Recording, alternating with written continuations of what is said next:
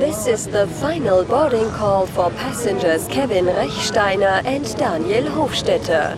Please proceed to the gate.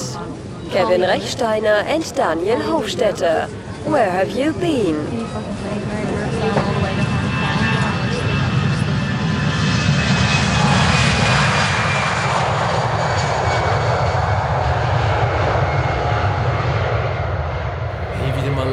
Und mit Kaffee. Es in wird immer besser. Kathedrale haben wir herausgefunden. Das hat wahrscheinlich ein bisschen Hall. Wir sind im Anwesen.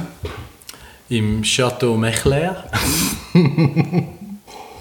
Wir haben Kaffee. Wir haben Kaffee wieder mal. Das haben wir nämlich auch. Ja. Das ist, das Und es ist nicht irgendein Kaffee. Wir tun jetzt auch keinen Schweizer Röster ähm, benachteiligen, weil ein guter Freund aus Australien hat mir ein Paket geschickt und das war ein eine Reise. Gewesen. Ich habe, du, du, du kennst glaub, die Geschichte so halbwegs schon. Das ist ein ehemaliger Kumpel von mir. Ich habe mit denen recht viel machen und die sind so ein Fans oder einfach sind wirklich gute Freunde geworden. Und der schickt mir manchmal ein Präsentchen. Und dann hat er gesagt, ey, ich habe wieder etwas geschickt. Und ähm, er sagt dann nicht was. Und ich kann mir das so ein bisschen, äh, ja, so ein bisschen ausmalen, weil eben, also Kaffee ist eh wie klar von Australien. Und dann irgendwann eine Woche später schreibt er, hey shit, ich habe es glaube an die alte Adresse geschickt. Und dann habe ich müssen auf dem alten Postamt fragen, ja, was können wir machen, weil ich habe keinen Nachsendeauftrag. Und jetzt habe ich die Frau Pöstlerin von Bachenbülach kennengelernt, die mega lieb ist und mega committed und hat sich da wirklich zwei Beine ausgerissen und äh, mir nachtelefoniert. Ich habe dann das Paket bekommen und es hat vier Kaffee und zwei Gläser Peanut Butter drin gehabt. Uh. Mm. Uh. Und wir trinken jetzt einen Kolumbianer von einem Röster, der Flusi heisst. Und ich finde ihn noch cool. Ist fein. Hm? Super. Gewaschen und noch ein bisschen spannende Textur. Cool. Yes. Kaffee. Ich kann es brauchen. Ich bin müde. Ich bin müde diese Woche. Du hast viel gemacht. Hast viel Gäste bewirtet. Viel gemacht, viel zu tun gehabt. Viel Gutes. Aber jetzt ein bisschen müde. Aber ich glaube, es kommt das ideale Wochenende zum Erholen. Nein, ich bin wirklich dran morgen. Auch noch. Oh. Den ganzen Tag schon durchgeplant. oh, stimmt. Am Abend hast du nochmal Einsatz. Und, oh. den Avolata noch und ja, Der Avalatenhof wieder auch legendär. ja, das ist cool. Ähm, Sommermenü am Herbstanfang. Sommermenü im Herbstanfang, wir wollten es im Mai machen, das hat ja dann nicht geklappt wegen Corona und jetzt haben wir es aber im August gemacht, aber es wird trotzdem gut, irgendwie 4, 35 Leute und cool und ja. Das ist super. Hey, ich habe mir gestern einen, den Schämmer geleistet, dass ich den ganzen Abend neben deinem Bruder gesessen bin und nicht realisiert habe, dass das dein Bruder ist. Der kleine Blondie. Ja, ich habe ihn, ich habe ihn schon an der Buchvernissage gesehen. Und irgendwie, äh, ja. Und wir haben es gestern noch lustig gehabt. Und dann hat dann Tao eben gesagt, nachher, ja eben. Das ist der Bruder. Das ist der Bruder. Das ist er. Genau. Man sieht es nicht. Also wenn er jetzt das hört, es tut mir leid. Aber nächstes Mal weiss ich Ich glaube, er lässt das nicht. Nein. Nein, der hat schon lange abgehängt bei meinen Sachen. Ja, so hast du aufgegeben. Hey, wir trinken noch auf deine dritte Auflage. Ich bin stolz auf dich, so geil. Ich habe Freude. Ich habe wirklich Freude. 15'000? Oder haben ihr äh, mittlerweile die Chargen angepasst? Nein, es sind weniger. Drei, vor, äh, elf. Ja. Also die erste war 5, gell? Erst fünf, dann drei, dann drei. Ah, okay, ja. Hey, das ist super. Also, ähm, meine Buchexpertin sagt, das ist sensationell für ein Sachbuch. Scheinbar. Ja. Ja, es ist wirklich gut, sagt der AT-Verlag. Es ist wirklich gut. Also, sie haben das «Endlich Wein verstehen». Ich glaube, das ist auch völlig durch die Decke. Ja Endlich? «Endlich Wein verstehen». Aha, ja, ja, ja. Schönes Buch, schön gemacht, wirklich cool für den Einstieg. Und Das habe ich gerade bei dir mal gesehen, oder? Mhm. Ich finde es wirklich ein schönes Buch. Und dann kommt, glaube ich, «Klima mies». Das sind so die Bücher, die im Moment funktionieren. Gut. Und einfach am Alkohol unterlegen sein, das ist jetzt gerade noch okay. Also, Auch dem, auch dem Buch. Also, das Buch, das ist so schön gemacht mit den Zeichnungen, mit der Art, wie sie es macht. Es ist, es ist wirklich ein mega schönes Okay. Buch. Und ich finde so, das Thema wie so beschreiben, das finde ich mega schön. Und, und die Parallele, die so ihr Buch und mein Buch haben, ist so, sie hat ganz klar den Ansatz gehabt, ich mache ein Einsteigerbuch, das ist der Einstieg. Du musst dich nachher vertiefen, du musst nachher in Detail. Und sie hat Kritik bekommen, dass das Buch, das ist einfach nur basic. Nein, das, das ist nichts, das geht nicht in die Details, das geht nicht in die Tiefe. Und das Gleiche habe ich so ein bisschen bei meinem Buch gehabt. Ich gesagt, ich habe das Einsteigerbuch, ich basic, ich kann nicht in jedes Detail rein. Ja. Und die Rückmeldung, die ich oft bekommen habe, ist so, ja, wir hätten dann gerne gewusst, wie man die und die Holzverbindung macht. Also, ja, das musst du selber herausfinden. Das ist okay. Ja, aber ich glaube heutzutage, egal in welchem Feld, du kannst ja eigentlich niemandem mehr recht machen. Ja, das ist so. Also ich Also kann... du, musst, du musst wie herausfinden, wie will ich es machen, für wer will ich es machen und dann machst du es und entweder tüpfst oder tüpfst nicht. Mhm. Und ja, also ich glaube, ich habe mein Buch als Einsteigerbuch so können umsetzen, wie ich mir das vorgestellt Mhm. habe. Ich hatte letztes Gespräch mit wahrscheinlich, nein, definitiv der erfolgreichsten oder renommiertesten Forscherin in der Sporternährung. Das ist eine ältere Dame, lebt in Australien und forscht in Australien. Und die hat auch gesagt, die hat wirklich so etwa sechs, sieben Hammerprojekte gemacht, die einfach bahnbrechend sind. Und ist dann mega verrissen worden, weil halt das Thema Ernährung so polarisiert.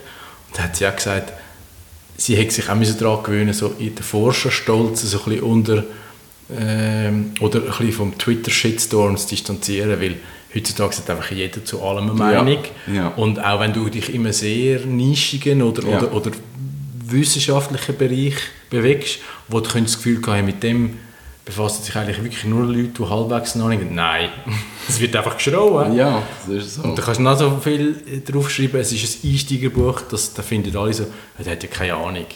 Ja, und ich glaube, eben, es ist so, ich glaube, über die Breite, die so ein Buch schreibst, ich glaube, es hat jeder, also entweder du bist sehr tief in der Materie drin, aber es wird jeder irgendetwas dort rausnehmen, wo du nicht weißt.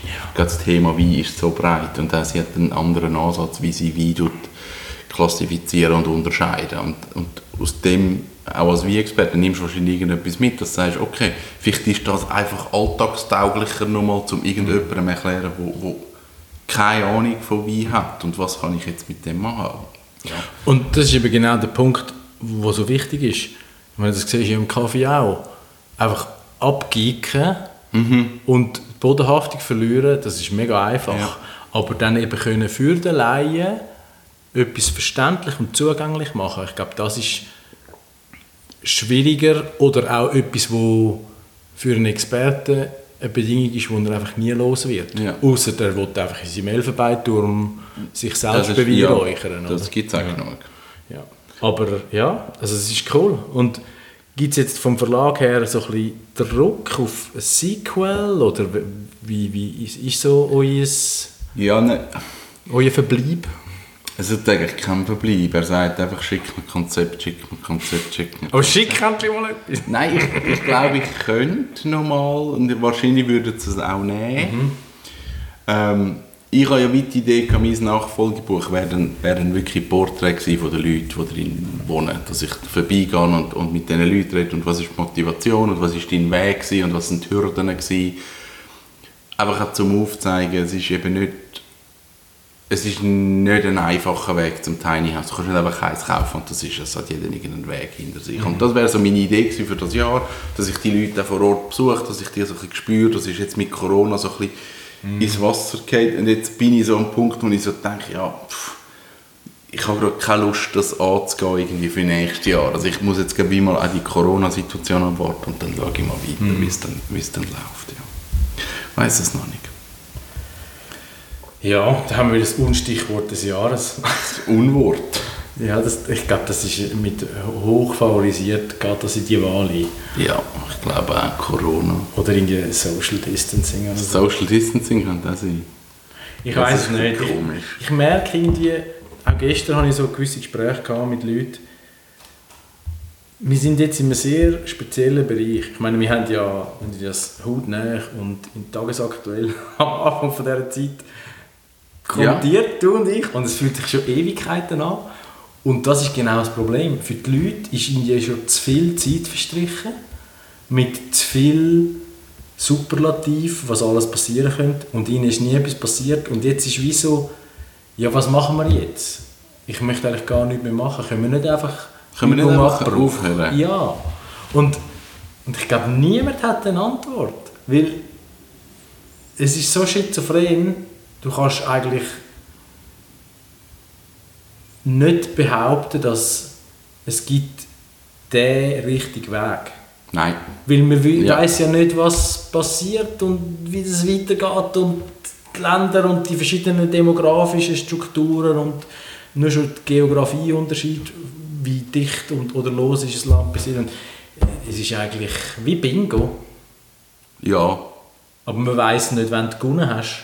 Ja. es ist wirklich so. Und das, es ist ein merkwürdiger Zustand, weil jetzt hast du zum Teil die Leute, die sagen, ja weißt, ich, ich habe am Anfang ein Schiss gehabt, aber jetzt ist es wie gut oder, oder ich nehme es jetzt einfach, wie es kommt. Und aber von der äh, so ein bisschen moderateren Einstellung kommt dann natürlich auch über daraus, ach was, jetzt muss ich noch überall Masken tragen und so ein das bringt ja gleich nichts. Und, ja. Hey, natürlich, natürlich ist das mit der Maske doof, ich habe mir das selber leid, aber schlussendlich finde ich so, jetzt geht es um Solidarität und es geht darum, dass du einfach mitmachst. ja, ich finde auch. Und, und ich habe so das Gefühl, wenn ich bei jemandem auf Besuch gehe und ich stehe vor der Wohnungstür und sage, würdest du bitte deine Schuhe abziehen und in die Wohnung hier gehst, dann bin ich auch nicht der, der sagt, oh, Grundrechte sind verletzt. Sicher nicht. das ist aber ein geiler Vergleich, das ist Ja, genau so. und es tut mir ja nicht weh, ob ich jetzt die Maske Ja. schnell im... Es geht ja nicht darum, dass ich die im öffentlichen Bereich oder bei mir daheim ich bin ja nicht eingeschränkt. Es Mhm. geht einfach darum, schnell die Masken anzulegen. Und ob ich jetzt gefährdet bin oder nicht, spielt auch keine Rolle. sondern Es geht um Solidarität. Und dort bin ich halt auch schon der Meinung, man sollte die Leute einfach schützen. Und, Mhm. und die Maske ist ein Ansatz. Und man könnte dann in einem halben Jahr sagen, es hat etwas gebracht oder Mhm. nicht. Und jetzt im Moment, natürlich ist es nicht cool und natürlich muss man sich ein bisschen organisieren. Aber ich habe jetzt nicht das Gefühl, dass meine Grundrechte, Grundrechte verletzt sind. Ich finde einfach, es geht jetzt schnell um Solidarität. Wir stehen da schnell miteinander durch und dann kann man weiter schauen. Ja. Aber ja, es ist ein schwieriges Thema. Ja, aber apropos Grundrecht, wir haben ja mal gesagt, gell, wir werden nie politisch und es gibt doch so viel... Immer mehr. Gell? Man muss. man muss, man kann, wenn du nicht, dich nicht politisch äußerst, dann, wie hat es früher geheißen? Nicht äußern ist auch eine Bekräftigung. Ist auch Also. Ja, auf jeden Fall, Black Lives Matter, Ja. das nimmt kein Ende. Und zwar... Es wird immer grusiger. Hey, ich habe das wirklich nicht geglaubt. Diese Woche, also Ende August, hat es wieder so eine Exekution gegeben und ich, ich kann das wirklich nicht nachvollziehen. Der Jacob, ich weiß es nicht mehr. Es ist eigentlich auch egal. Auf jeden Fall, aus einer vermeintlich harmlosen Motivation wird einer siebenmal in den Rücken geschossen. Ja. Und dann denke ich so, wie kann das einfach sein? Ich, und darum, ich möchte gerne verstehen, wie, wie man als Polizist mit dieser Macht umgeht, die man eigentlich hat, grundsätzlich. Weil, also man ist bewaffnet, man hat quasi das Gesetz im Rücken und wenn man nicht anhaltet, dann ist man grundsätzlich mal überlegen. Ja. Und ich möchte wissen, was das für ein Mechanismus ist. Ohne jetzt irgendwie äh, voreingenommen zu sein, der wird immer missbraucht. Ja. Ich finde es einfach krass, weißt du, wenn du so schaust, hey, es war vor vier Jahren, gewesen, dass der Colin Kaepernick, der American Footballer von den 49ers, äh, einfach mal aus Protest, auch schon damals wegen Polizeigewalt, während der Nationalhymne gekniet ist. Ja. Und das war ein riesen Aufruhr. Ja. Gewesen. Und jetzt, vier Jahre später, es hat sich nichts Der da. nicht- Es hat sich nichts Ja. da. Es ist einfach ein riesen Aufruhr. Gewesen. Das ist ganz am Anfang von der Trump-Ära, also von der Trump-Präsidentschaft. Und der hat ja wirklich extrem harte Worte gewählt über den äh, Vorreiter. Und jetzt, alle amerikanischen Profiligen äh, haben ein Boykott. Also NBA-Finals sind unterbrochen, NHL, notabene eigentlich ein rein weißer Sport, Ja. Eishockey, äh, setzt sich ein für das Thema und es ist, also, es ist wirklich krass. Ich finde, es ist wie nicht nachvollziehbar, dass sich nichts bewegt. Ich bin ja wirklich sprachlos. Ich, ich, also ich finde es im Moment schockierend, faszinierend, den USA zuzuschauen. Ja, das ist das richtige Wort, ja. Du schaust dir an und denkst, hey, das ganze Land, das brennt alles. Mhm. Hey, das, die kommen nicht mehr aus dem Sumpf raus. Hey, das ist so übel. Seit, seit der Trump dort ist, geht es nur noch, hey, alles in Flammen auf. Und du schaust hey, das funktioniert nichts mehr. Und weißt, ich glaube, es ist nicht einmal, dass wir jetzt wieder unser apolitisches Fähnchen ein bisschen aufheben Ich glaube, es ist scheißegal, ob es Demokraten oder Republikaner sind, aber es braucht einfach ein, ein adäquat, empathisches, strategisches Geschick, um wieder alles ein bisschen Genau, es braucht, eine gute, bringen. es braucht eine gute Führung. Und, und Ja. was die USA macht, das ist so das. Man geht voll links und dann kommt der nächste Präsident, der ist wieder voll rechts. Und, und es ist so, die Mitte, die gibt es nicht. Und Mhm. die Mitte, die, die ist auch scheiße, das ist mir schon klar. Es Ja. ist nicht immer gut Mitte, aber irgendwie so jemand, der so ein bisschen Kompromiss findet so ein bisschen schaut, dass du kannst aushandeln und eben, vor allem die ganze Lobby-Scheiße, das, das ist halt auch grusig, die dort halt mitspielt und von dem müsste man auch wegkommen. Aber ja, Ich habe mal in der, in der Gimmi-Zeit einen Vortrag machen. Äh, Das war glaube ich im Französisch sogar. Und der Montesquieu war so ein Aufklärer. Gewesen. Und in dieser Aufklärungszeit hat es ja, also im Mittelalter oder 18. Jahrhundert, rund um die Französische Revolution etc., hat es ja extrem viel eben so Philosophen gegeben, die gesagt haben, hey, der Staat muss die und die Ja, Aufgabe erledigen ja. und, und so ist es ein fairer Staat für alle. Und der hat eigentlich die indirekte Demokratie predigt und das ist praktisch eins zu eins das amerikanische System, weil seine Theorie war, du darfst nicht jedem dümmsten Bürger ein Wahlrecht geben, weil er ist einfach überfordert und er hat nicht alles Wissen, was es braucht, um eine Wahl Ja. vorzunehmen. Und wenn du jetzt so schaust, ich meine, ein Land wie die Schweiz, wo eigentlich das krasse Gegenteil ist, du kannst über jeden Furz abstimmen, das wird durch das halt vielfach träger. träge. Aber ich glaube, es ist vielleicht schon ein bisschen weniger anfällig auf irgendwelche Verzerrungen und Vertuschungen und ich weiß es nicht. Aber ich finde es noch spannend, dass jetzt irgendwie 300 Jahre später die Theorie ein bisschen wieder leid wird. Oder vielleicht wird es ja nicht wieder leid. Das ist mir einfach so in den letzten Tagen wieder mal so durch den Kopf gegangen, dass, dass in dem Moment, wo du wie ein Glied dazwischen schaltest, hast du einfach auch wieder sehr viel Manipulationspotenzial. Ja, Dass, ist du, so. dass du den Leuten irgendetwas vormachst. Ja. Ich meine, im Prinzip ist es ja ein Witz, sie wählen ja dann die Wahlmänner. Ja. Und du hast einfach, das System kannst so korrumpieren, dass du die Bezirke äh, so und so anleihst, dass, dass du in, im Prinzip dann auch wieder so wie eine Rassentrennung hast. Mhm. Oder, und das ist einfach gruselig. Nein, das funktioniert nicht. Also für gewisse schon. Für gewisse schon. Und die bleiben bei ihrer Position und denen ist ja egal, wenn das Land brennt. Ja, das, ist so. Ja. Weil wenn das Land brennt, profitieren sie. Ja. Und das ist eigentlich krass, wie so quasi die Weltmacht von so einem grossen Land völlig zur Bananenrepublik verkommt. Mhm. Ja. Und dann musst du dich irgendwie fragen, hey, haben wir heute die Zeit erreicht, wo alles wirklich so VUCA ist, dass Firmen, Länder, Religionen, you name it, können von heute auf morgen kollabieren, weil einfach der falsche Einfluss da ist. Ja, das ist wahrscheinlich so. Das ist noch, das ist noch ersch erschreckend. Ja. Aber wahrscheinlich ist es wirklich Fakt. Mhm. Uhuhu. Sollen wir noch einen Kaffee machen? das ist so. ah. Hey, ist der Sommer wirklich vorbei? Nein. nicht, gell? Nein. Das ist jetzt Das ist so ein eines Regenwochenende. das ist ein Regenwochenende und es ist ja nicht so schlimm, wie alle gesagt es ist ja Unwetter und alles und so schlimm wird das gar nicht. Nein, nein. Ich glaube, das ist noch lustig. Du hast so jetzt... Zuerst hast du das Corona-News-Vakuum gehabt, nachher ist das klassische oder halbklassische Sommerloch gekommen. Und wenn du dann mal so verfolgt hast, was und wie die Medien berichtet haben, hast du mir sagen, ja, ihr macht glaube ich auch noch einen neuen Job, weil es ist einfach ein bisschen langweilig momentan. Und dann heißt es eben plötzlich, oh, der Sommer wird begraben und es ist Schnee, Weltuntergang. Ja. Und ja, Ich, ich weiß gar nicht, ob das offiziell ist, aber das hat mir der Matthias Schüssler vom Tagi hat mir erzählt. Die kürzen oder die sparen 70 Millionen ein. offiziell ist, dass der Tag ein bisschen krebset, ja. 70 Aber Millionen. Von, was ist das prozentual? Ich habe keine Ahnung.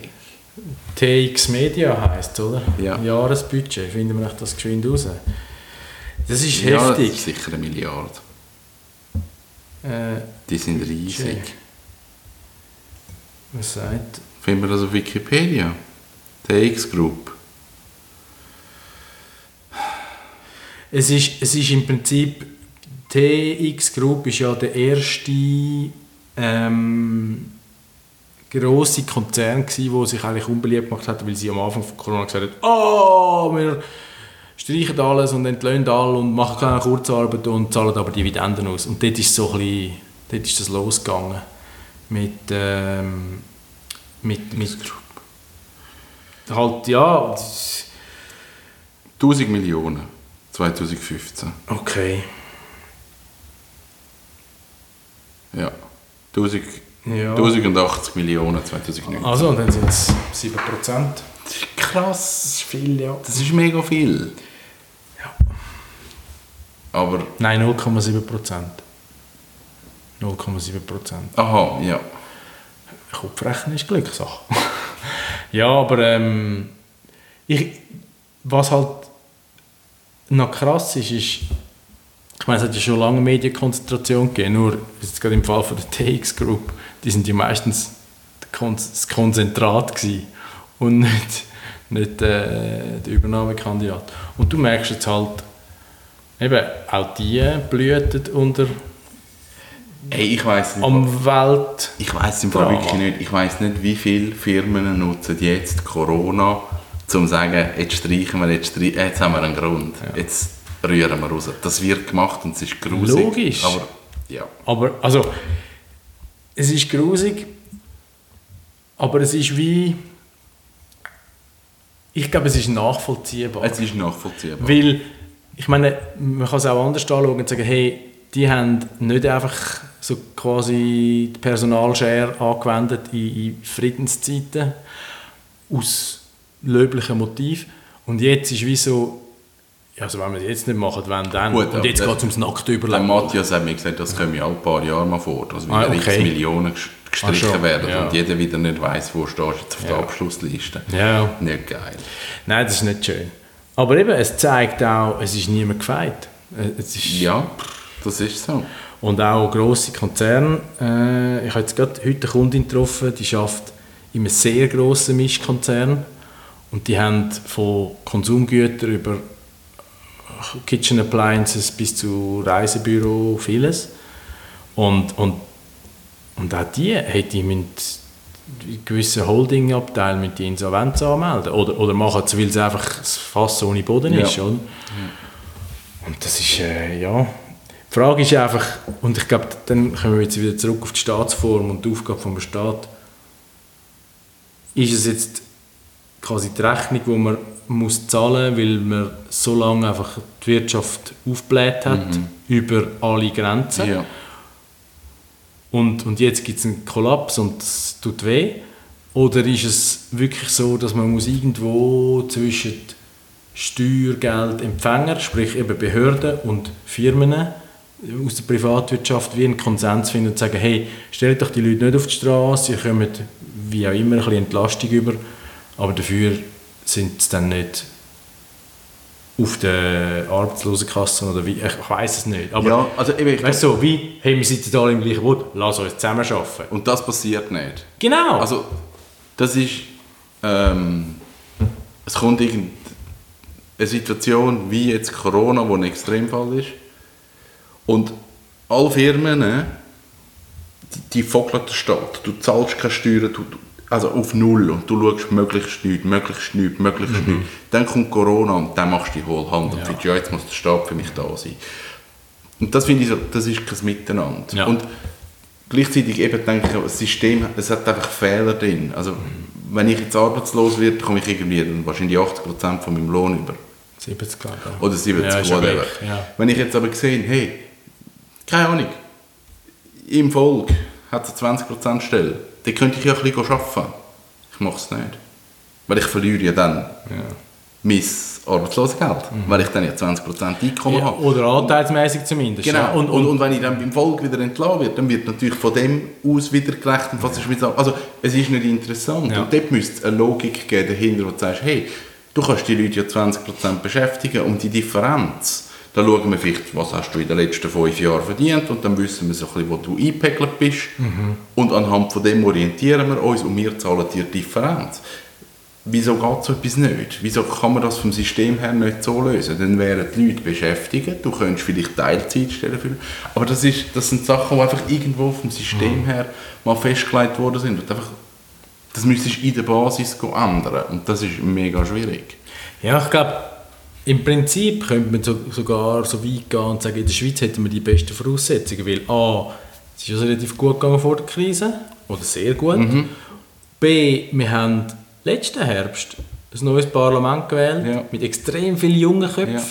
die Potenzial haben zum anders zu denken. Also, was da passiert, weiß man nicht, aber es sind natürlich so fundamentale Änderungen, Ja. Dass es jetzt richtig Dann müssen sagen, hey, auf Basis. genau, Du sagst, jetzt fangen wir nochmal von vorne an. und für das sind wir zu konservativ. Ja, das ist so. Das ist schwierig. Und da hat auch niemand den Mut, zu sagen, also wer, wer soll das auch entscheiden, zu sagen, das ist ja auch eine Kettenreaktion. Du kannst ja nicht sagen, wenn du jetzt, das- ich sage jetzt eben Beispiel, das RAF-System, und das änderst, dann du änderst den ganzen Rattenschwanz. Du kannst nicht etwas ändern. Also, wenn du da am Zahnrad drehst, dann, dann bist du irgendwo nachher bei der AHV und hast Ja. dort wieder das Problem. Ja, und, und ich glaube, man darf auch nicht vergessen, niemand grabt sich gerne das eigene Wasser ab. Ja. Und das eigene Wasser vom Staat ist, sind die Steuern, Ja. respektive eben, dann sind dann so Sachen wie, ja, wir müssen die Heiratsstrafe abschaffen. Das könnte man schon. Aber der Staat würde dann sehr schnell recht viel Ja. Steuerausfall haben. Also warum soll er das? Und, und ich glaube, dort muss man einfach auch können einen Schritt zurück machen und sagen, hey, die Schweiz ist so reich, weil sie auch so gewirtschaftet hat in der letzten Zeit. Also, weißt du, jetzt Ja, sagen auf Staatslevel. ja, so. Und darum, es ist wie so, jetzt müsste man wirklich können sagen, es gibt jetzt eine Art Taskforce, wo die brennendsten Punkte, ich meine, das ist in der Schweiz wahrscheinlich wirklich die Altersvorsorge, weil wir Ja. eine Überalterung Ja. haben äh, und eine ungewisse Zukunft, äh, Corona hin oder her. Ähm, und, und der ganze Steuerwettbewerb unter den Kantonen Steuern müsste man anschauen. und dann der Arbeitsmarkt, wie das läuft und Ja. der Arbeitslose, das Arbeitslosensystem und, und wie können wir sagen, wie können wir es verzahnen, dass die Ja. Eigenverantwortung wieder mehr kommt und eben nicht so Schlupflöcher Mhm. Aber ich weiß nicht, ob da, also wer würde es machen? Da kommt irgendwie die HSG und da finden eh alle, oh, das sind doch nur so Kapitalisten, denen glauben wir sowieso nicht. Ich weiß es nicht. Ja, und schlussendlich geht es ja um die eigene Kohle. Ja. Also müsstest du dann ja wieder gehen, einen Teil von meinem Geld gebe ich wie am Staat und das macht ja eh niemand. Also das Solidarische, das haben wir eben schon nicht so. Ja, es ist noch lustig, vor allem, weißt du, nicht so, ich meine, bis es vor drei oder vier Jahren war, ist doch die Abstimmung über das bedingungslose Grundeinkommen. Und je länger, je mehr muss man sich eben schon fragen, vielleicht ist es gar nicht so dumm. Die Frage ist einfach, wie hoch ist es und, und, und was be bedeutet es? Also, wenn du so etwas hast, dann hast du ja wahrscheinlich schon mal die ganze Arbeitslosenkasse in einer ganz anderen Form oder Dimension. Weil jeder hat ja ein bedingungsloses Grundeinkommen. Das ist so.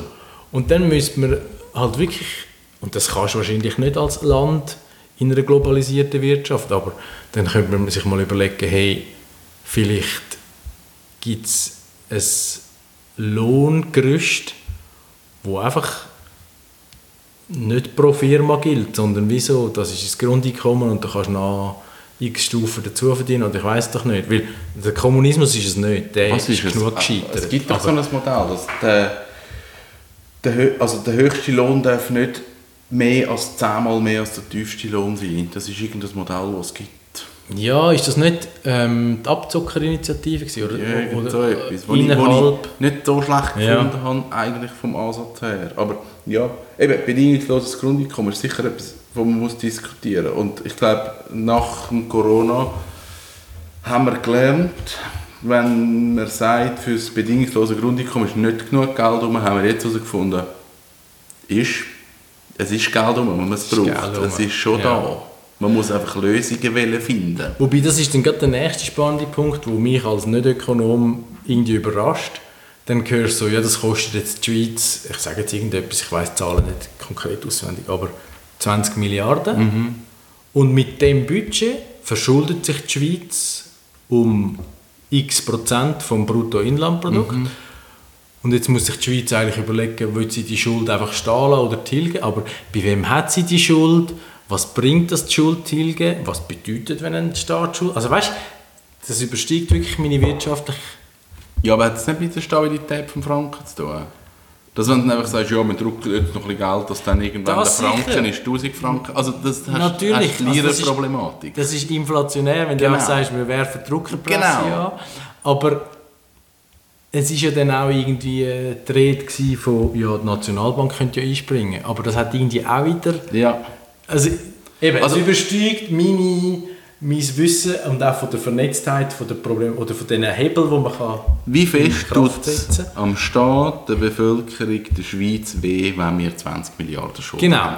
Das weiss sie wie nicht. Ist das einfach eine Zahl, wo du wie weißt, okay, jetzt sollten wir, dürften wir vielleicht nicht das und das machen? Oder Aber- ist das einfach so eine Zahl, die einfach so virtuell ist Genau. sagst, Es ist, Ist wie, ist mein halt- Portfolio hat so viel Genau. Wert, aber da, das ist ja nicht in Kamel. ja, das, ich weiß es nicht. Ja. Das weiß ich wirklich Und, nicht. und eben, was auch die Auswirkungen sind, ja, werden jetzt die Straßen schlechter und Züge unpünktlich und man weiß es nicht. Ja. Also ich weiß es nicht. Und das Lustige ist ja, jetzt kommen wieder die, die sagen, ja, Corona, jetzt zahlen wir am Schluss eh alles selber, die nächsten 150 Jahre und Steuern und so. Und es ist wieder so ein Verschwörungstheorie-Scheiß und ich, ich weiß nicht, was dran ist.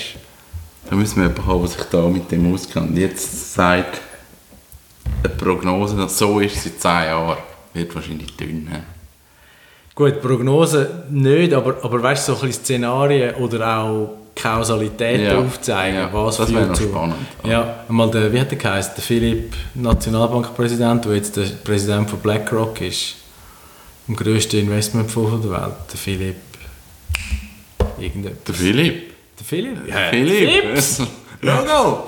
Ich mache mal das Telefon.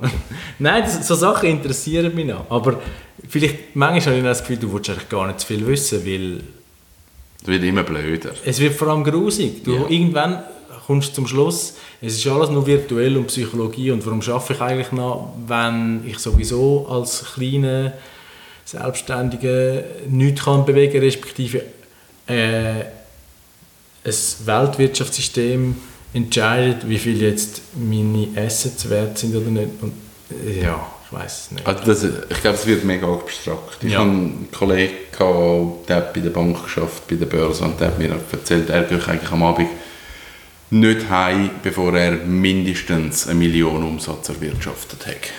Okay. Und das, da, da rechnest du Zahlen, die so mega abstrakt sind. Vor allem, geh mal in die Industrie und Ja. schau, wie lange jemand arbeitet, bis er eine Million Eben. Wertschöpfung Ich meine, wir sind irgendwie in der CCW sind wir acht Leute und wir machen, ja, wir machen mehr als eine Million, aber im Jahr. ja, genau, in einem Jahr. Und es sind acht Leute, die dort involviert sind. Und denkst so, was sind das für Zahlen? Du, du kommst völlig andere Relationen über. Aber auch dort, der Schritt zurück zu berührbaren oder, oder nachvollziehbaren Wertniveaus, das ist glaube ich, gar nicht mehr möglich. Nein. Das ist eben, ich habe letztens den Film gesehen äh, über die Subprime-Krise 2008 in den USA, Ja. Immobilienflop. Ja, Und der Film war mega cool gemacht. Gewesen. Wie heißt er? The Big der Short. Big Short. Kann ich also nur empfehlen. So ein bisschen auch auf eine humoristische Art. So ein bisschen Wolf of Wall Street. Genau, aber, ja, aber aber, aber gleich irgendwie noch so ein bisschen seriös und auch mit der nötigen Schwere vom, ja, am von Schluss die. Schicksal. Genau. Ja. Und nur schon auch dort, wo die Verstrickungen brillant erklärt waren, musst du sagen, hä? Wie geht das? Ja, Es ist so es, etwas zwischen Rattenfänger von Hameln Ja. und scheißegal. Wir können auch noch unsere Sorgen und unsere Opfer outsourcen, dass wir nochmal kapitalisieren. Strange. ja, ganz komisch. Darum, ich tue jetzt wieder auf Duschhandel umstellen. Ich habe jetzt hier beim lokalen Bauer, gibt mir manchmal eine Säule und ich tue ihm dann bisschen den Stall wischen. Das wäre ein mega gutes System. Ja, wieder so, ich weiß nicht. Es hat mal ganz in den Anfängen von Social Media hat es mal eine Plattform, ich frage mich nicht, wie sie heißt, wo eigentlich auf das hat wollen raus, wieder Ware gegen Ware. Aber es ist sinnlos eingegangen. Ich glaube auch, das funktioniert nicht. Ja. Ja, jetzt... Ist jetzt eine politische Sendung gewesen? Ja, oder so philosophisch, soziologisch, weltresignierend. Wir können auch erzählen, dass das Fahrstil-Magazin rausgekommen Oh ist. ja! Eines von unseren Projekten erfolgreich Yes. gelandet. Das Fahrstil-Magazin ist ein deutsches Heftchen, ähm, wo es um Velo und Stil... Ja, so Es ist so ein bisschen Lifestyle. Genau, es ist so ein bisschen ein Lifestyle. Aber nicht Velo. so im Hochglanzformat, sondern mehr so wir Velofahrer als einfache, passionierte Ja, Spezies. genau. Aber wirklich so ein bisschen Lifestyle. Nicht, nicht super fancy News aus der Szene, sondern Mhm. Genau. ich kann das auch lesen. Und nicht Sport, genau, Genau. nicht High Performance, sondern mehr eben. Rund ums Velo. Ja. Und dort ist jetzt, oder sind beide, beide Fotostrecken Ja. rausgekommen, die wir gemacht haben. Das finde ich noch cool. Das Thema vom Heftli ist links und sie haben eigentlich aus, aus diesen beiden Fotostrecken eigentlich nur die Linkskurven rausgenommen. Genau. Wir haben ja am Anfang nicht gewusst, wie sie das machen wollen. Weil Nein, man kann ja jede Kurve von zwei Seiten Ja. befahren. Aber äh, wir haben es dann gemerkt, es ist immer im Fahrtrichtung links. ja, das ist cool. Ich würde das gerne wieder mal machen. Ähm, ich würde aber auch gerne, weil du jetzt ja so dich aufgeschlaut und aufgerüstet hast im Drohnenbereich, würde ich dann auch gerne mal coole bewegte Strecke wieder machen. Weil ich habe, letztes Jahr hat mir ein Kollege gesagt, hey, er hat jetzt das Video gesehen vom E-Rod, das wir im Frühling gemacht Ja. haben. Und ich habe es mega cool gefunden. Ich habe gesagt, warte ab, das geht noch besser. also das ist jetzt im Video, ist das noch nicht vorgekommen, aber die Drohne fliegt. Geil! Und ich bin ja so, ich bin ja ein bisschen dumm. Weißt, alle sagen, wenn du so eine Drohne baust, die Lernkurve ist brutal, bis du kannst fliegen. Und ich fand, komm, Das kann nicht so schwierig sein. nein, das hast du in einer halben Stunde. Hey, es ist uh, schwierig. hey, es ist brutal schwierig. Da können wir noch einschieben, das können wir vielleicht dann in den Shownotes verlinken. Wir haben ja Mitte August, vor zwei Wochen, haben wir am Drohnenschweizer Meister können zuschauen, Ja. wie der fliegt. Ja. Und zwar innerhalb und entlang vom äh, Möbiusband-Kunstwerk, Ja. also ein, eigentlich ein unendlicher Doppellooping. Und er hat es bravourös gemacht. Mittlerweile ist es auf YouTube, in- sein Point of First Point of Flight, oder wie es auch immer heisst. Und äh, ich glaube, das braucht schon noch Geschick. Hey, das ist, die ist, also das ist so ein hohes Niveau, die ist so diffizil. Und wendig. Und die geht ab wie eine Rakete. Von 0 auf 100 in 1,8 Sekunden. Wow. Also wenn du dort falsch drückst, dann Und sie hat keinen Crash-Schutz. sie hat keinen Crashschutz. Es kehrt sie auf den Kopf, es kehrt sie um alle Achsen, die stabilisiert sich nicht. Aber das könntest du ja einschalten, glaube ich, oder?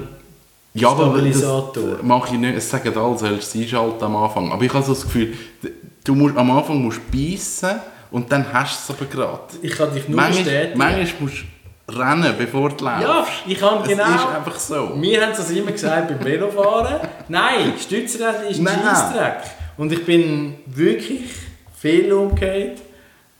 Also, das, wir reden von vor 5, 36 Jahren, nicht jüngst. und, und es stimmt. Es, es ist, manchmal ist es, also ich glaube, das kommt mega auf den Typ drauf an, wie du funktionierst. Ob du sagst, ich möchte Schritt für Schritt oder einfach, hey, am Anfang beiße ich komme nicht vorwärts und irgendwann und dann hast du es. Genau. Das passiert jetzt gerade. Ich muss, ich muss lernen, wie man das Ding fliegt. Und gibt es da, wie soll ich sagen, also bringst du sie kaum vom Boden weg? Mal, Boden schon, aber ähm, du hast vier Rotoren. Sie fliegt, also du, du fliegst ab Boden, du gehst in die Luft und eigentlich ab dem Moment musst du sie stabilisieren mit dem Joystick. Also sie bleibt schon nicht gerade, die, die dreht dir weg.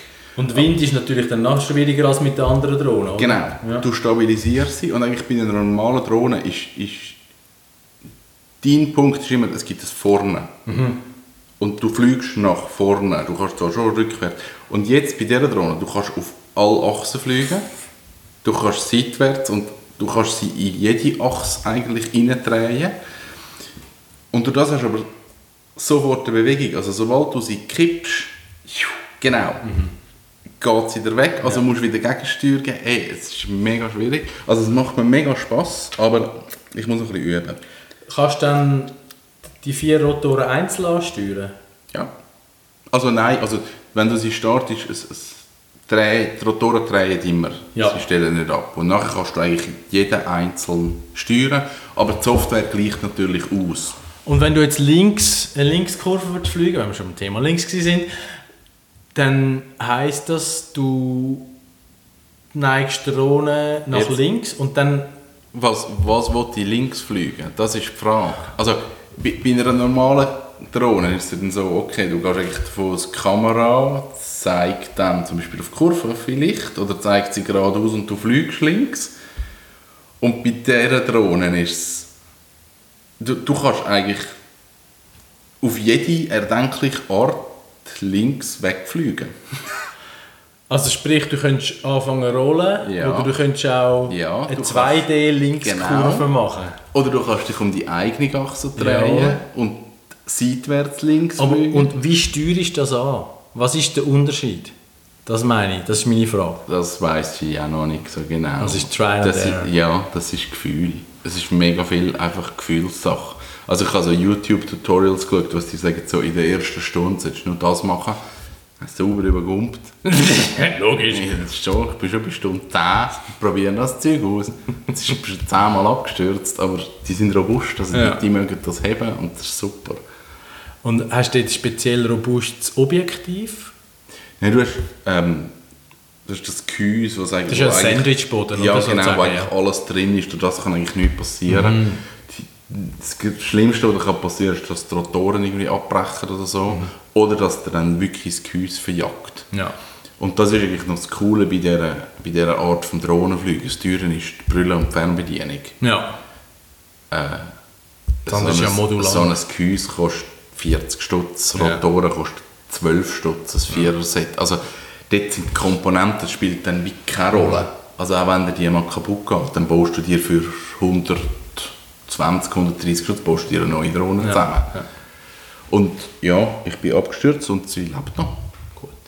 Fliegst du dann schon richtig hoch oder machst du noch so ein bisschen Gehversuche? Bin, ja, ich bin noch Gehversuch. Also so. Ich bin gespannt. Das, Ich äh, auch. Ich glaube, wenn ich es kann, es wird richtig cool. Ja, und ich meine, du hast dir ja jetzt schon mit, äh, sag jetzt mal, einfacheren Mitteln schon eine gute Ausgangslage verschafft, indem dass du schon coole Videos kannst machen und auch an den Leuten bist, die noch härteres Material brauchen könnten. das war ein mega umständlicher Satz. Gewesen. Aber ja. Das kommt gut. Es gibt dann Updates. cool. Yes. Und was gibt es sonst noch für Projekte? Wir haben eigentlich mal in, in einem der letzten Podcasts haben wir recht viel, recht das Maul voll genommen mit all unseren Sachen. Was haben, wir, was haben wir gesagt? Wir haben auch noch einen Podcast. Und dann der zweite neue Podcast, wo wir endlich weitermachen müssen. Das, müsste ich, das mache ich morgen, da kümmere ich mich morgen um die Gäste. Das könnten wir nach der Ferien machen, weil ich noch in die Ferien, endlich! Ich freue mich. Es ist, es ist irgendwie, ein- ich bin ja nicht ausgelastet gewesen, auch wegen Corona wiederum, aber irgendwie hat es gleich zehrt. Und wir Ja. einfach weg und ja, das kommt gut. Ich freue Ja. mich. Ja. Vor allem zwei coole Sachen mit Dolomiten, meine zweite Heimat, ein bisschen Velölen und Woche Engadin, das wird gut. Super. Ähm, der Podcast war ein Thema gewesen. und dann etwas, das ist so ein Projekt, das ich zwar mega cool finde, wo ich aber irgendwie so immer das Gefühl habe, so, ja, ja, das machst du eh nie. Ist mir mal gesagt, wir machen das Kochbuch, aber wir haben ja noch kein. Konzept. Wir müssen dir am AT-Verlag ein Konzept schicken. Wir Vielleicht- müssen es einfach machen. Vielleicht kommt in der Ferien kommen mal neue Ideen. Aber ich glaube, in dem Moment, wo du nicht musst, dann. Oder wo du so. Ja. Die Idee wäre, glaube da und den Inhalt hätten wir auch. Es sind einfach zu viele Sachen wieder. Ja. Und dann, Aber das ist ja gut, besser als Langeweile. das ist so. Ja. Und alle, die es bis jetzt an diesem Punkt vom Podcast geschafft haben, die würden auch eh wieder das nächste Mal zuhören, weil nach so viel Labern. Congratulations, you made it thus far! Die, die das wirklich hören, dürfen sich persönlich bei uns melden und kommen dann auch mal einen Kaffee über. Vielleicht können wir mal einen Live-Podcast machen mit Publikum. Auf der Bühne. oh, ich habe noch etwas. Wir haben so Ich war beim Joel. Oh! Und der Joel, der kann Dart. Uh!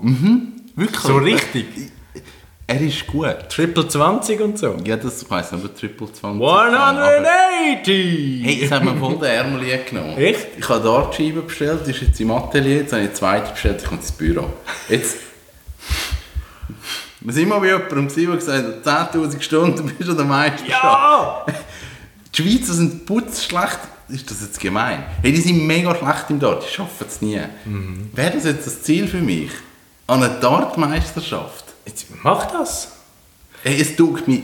Es ist mega machbar. Ich habe jetzt irgendwie zwei Stunden Dart gespielt und ich tüpfe schon recht nah an die Sachen an. Und denke so, Ich, das ich habe muss mich, machbar sein. ich habe mich beim Dart schon manchmal gefragt, warum hat es nicht mehr gute? Weil theoretisch, also natürlich ist es Präzisionsgedöns, aber es ist jetzt nicht unmöglich. Nein, voll nicht. Also du, du hast einfach die Feinmotorik von deinem Wurfarm. Aber das ist einfach, mach's Aber es ist einfach, ma- ja, eben, 10'000 Stunden, Malcolm Gladwell, wir haben es alle gelesen. Aber das macht es irgendwie niemand. Und ich weiss nicht, ob es einfach wie zu langweilig ist oder, ob Oder es in der Schweiz einfach zu wenig verbreitet ist. Es ist eine Nische. Ich Genau. glaube, das ist es. Dart ist cool, Bier, Billardhalle, Dart. Ja. Und dann überlegt sich niemand, komm, ich mache das jetzt mal ein bisschen, ein bisschen mehr. Also, der Kollege, den du angesprochen hast, der hat die Segel gestrichen. Ich weiß nicht warum. Der hat sich auch eingerichtet im Keller mit Wirklich, hat er es gemacht? Er hat mal lang geübt und dann hat er aufgehört. Aber der Joel hat eben gesagt, am Anfang wirst du mega schnell gut Und dann, nachher ja, stagniert. absolut. Aber ich glaube, wenn du dann nochmal so eine halbe Stunde, Stunde beißt, dann, dann hast du es nachher auch. Ja, also ich, ich finde es noch lustig, aber ich glaube, es würde mich zu wenig faszinieren, ähm, um eben dann nach drei Stunden noch die anderen 9997 Stunden zu investieren. Hey, ich, ich habe gemerkt, ich habe die Dart viel und ich habe eine halbe Stunde das gemacht und ich habe gedacht, das ist wie Armbrust. Ich bin wieder voll dort drin. Mhm. Ja, du hast nicht, ja, du nicht überlegen, nicht denken, nur auf den Ja. Körper. Hey, das ist reine Übung, das ist reine Routine. Einfach machen, machen, machen. Und das Armbrust habe ich ja mega gerne gemacht. Mhm. Und jetzt bin ich beim Dart und jetzt, ich mache es wirklich mega gerne. Ich glaube, wenn wir das im Büro haben, ein bisschen üben können, dann Schweizer Meisterschaft oder so. Wäre hure geil. 2021. Random person. Und du kannst dich einfach anmelden. Du kannst einfach gehen. Du musst, musst eine Lizenz haben. Nein, das ist doch gleich. Dart SM 2021. Vielleicht, vielleicht gibt es das gar nicht. Oh, sicher gibt es das. Meinst Die qualifiziert wird. Also, die ist am 13. März 2020 mussten wir die Liga wegen Covid-19 einstellen. Wir werden für die EM 2021 kein Nazi-Team durch. Äh, die SM findet am 23. und 24. Oktober statt. Das heisst, du hast 14 Monate Zeit zum Trainieren. Mach das. Das muss ich ausprobieren. Es gibt noch ein Schutzkonzept. Und wer Corona mit dem Pfeil trifft, hat äh, 100 Punkte. Also Gut. auf jeden Fall, es hat wahrscheinlich ab nächster Woche... Aber das wäre ja Äh, ideal, auch etwas, wo, kannst, wo, wo du kannst äh, an den Wagen anhängen Ja, Das wäre aber schon prädestiniert. Wind und so. ist wahrscheinlich dann nicht so gut. Ja, es hat nicht so viel Wind bei dir. Nur wenn wir feuern, hat es Wind. Dann hat es Wind. Wir müssen einfach vor dem Feuern Dart spielen. Hey, cool. Ja, no, neue, neue Herausforderung. Dart ist der Shit. Und ab 1. Januar 2021 habe ich fünf Jahre Wein Ah, das ist jetzt fix? Ja. Grossartig. Ah, Chateauneuf du das Rechsteiner. mit der Sandra, wo dann wahrscheinlich mehr Leid macht als ich, weil sie ein bisschen mehr Ahnung hat. Sie hat ja jetzt quasi die Hauptausbildung genau. Hertha, genau. Mhm. Und die Out hilft auch mit. Sie muss dann, oder macht dann Bodenproben. Da Ja, und- so hochwissenschaftlich, Ja. so Amateur, wir haben fünf Jahre, da können wir sagen, wir haben so Bodenproben gemacht und so Tests und so, und dann kommen wir so professionelle Weibauer. Was, ihr macht das nicht? Wirklich? Genau, so, Das hallo? nicht. Ja. Das ist basic. Und PCR mit euren Reben machen ihr nicht? Ja, wir haben da eine Wissenschaftlerin. Sorry, logisch. Selektion und so. Also, wie, wie schafft denn ihr? Und jetzt haben wir, haben wir fünf Reihen Blauburgunder. Nein, sieben Reihen. Und die müssen wir wahrscheinlich jetzt dann über die Jahre müssen wir die so ein bisschen rausnehmen und dann neue Sachen setzen. Ja. Das kommt aber gut. Ich freue mich recht drauf. Die Lage ist grossartig schön. Und ich finde es mega schön, dass der Markus uns das Wieso gibt und sagt, hey, macht doch das und probiert Cool. doch. Und, und er ist unterstützend da. Und ja, ab 1. Januar. Ich habe in meiner Verwandtschaft und, und noch von meinem Studium her ein paar gute Kontakte in Weinbau rein. Also wenn du mal Interesse hast. Und wer natürlich auch schon ganz kompetent ist und jetzt sich die ganze Arbeit schon aufgehalten hat, ist der K. Philipp. Ähm, der hat ja auch seinen Weinbau gemacht. Ich glaube, sie sind etwa in der gleichen Größe, also vier oder fünf Jahre. Das sie wüsste ich nicht, Ja. aber es war vielleicht noch eine Arbeit Ja. am Anfang. Und äh, ist für ihn jetzt ein bisschen eine Ausrede, dass er nicht immer muss daheim bei den Kindern sein Nein, ich glaube, die Idee ist wirklich auch von mir, dass ich, ich möchte mit ganz vielen verschiedenen Weinbauern reden und, und die ganz vielen verschiedenen Konzepte irgendwie zusammenbringen und, und so ein bisschen wissen, wieso macht wer was wie. Und dann so ein das Beste aus dem rausnehmen und einfach ausprobieren. Ja, und viele, also musst du dann auch schauen, machst du es von, Anfang an quasi alles von A bis Z oder machst du es einfach bis zur Ernte und dann lässt du es vinifizieren oder keltern. Ich glaube, das ist wie so der Prozess, wo wahrscheinlich das andere auch reinkommt. Ob sie dann dort, wie möchte wissen, was passiert oder dort auch noch mithilft. Ich möchte sicher dabei sein, aber ja, ich glaube, dort hilft es mega, dass sie beim Härter ist und einfach mal so den Einblick hat. Und vielleicht können wir ihn dann auch überreden, für uns zu kältern oder so. Das wäre natürlich cool, wenn wir das irgendwie würde machen Ja, mal schauen. Ich freue mich recht drauf. Pipeline ist nie leer. Das ist so. Super. Kommt immer etwas Neues. Das ist gut. Ja. So soll es sein. Und an dem Tag, wo nichts mehr dort ist, dann können wir ja gehen. Das ist so. Ja? Ja. Das ist ein gutes Schlusswort. Genau. Also, hey, bis gleich. Ja, ich freue mich drauf. Danke. Merci. Ciao.